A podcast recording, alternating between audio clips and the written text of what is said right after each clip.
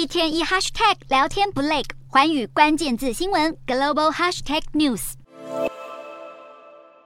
请来美丽的模特儿秀出最新产品。中国消费电子公司星际魅族几天前才在中国国际数位互动娱乐展览会大放异彩，没想到关起门来却遇到麻烦。成立不到半年的星际魅族晶片研究院，原本主打车用晶片、手机晶片等研发，没想到却遇到经济形势低迷，加上投资效益低，最后决定裁撤。星际魅族成为今年中国第二家宣布终止自研晶片业务的手机厂商，也让人想起身为学长的 OPPO，五月前才结束旗下的折库业务。中国手机厂 OPPO 旗下的 IC 设计折库科技，在短短四年间烧光上百亿人民币，巨额投资瞬间化为泡影。尽管如此，倒是有勇者无所畏惧，被欧美政府围堵的中国通讯大厂华为，为了突破美国为首的晶片战，决定改用中国设计制成。只是中国的半导体制程落后于目前一线大厂的技术，生产良率低，推升手机成本高。有专家因此看衰，认为应该撑不久，就看被处处掣肘的中国如何应对危机。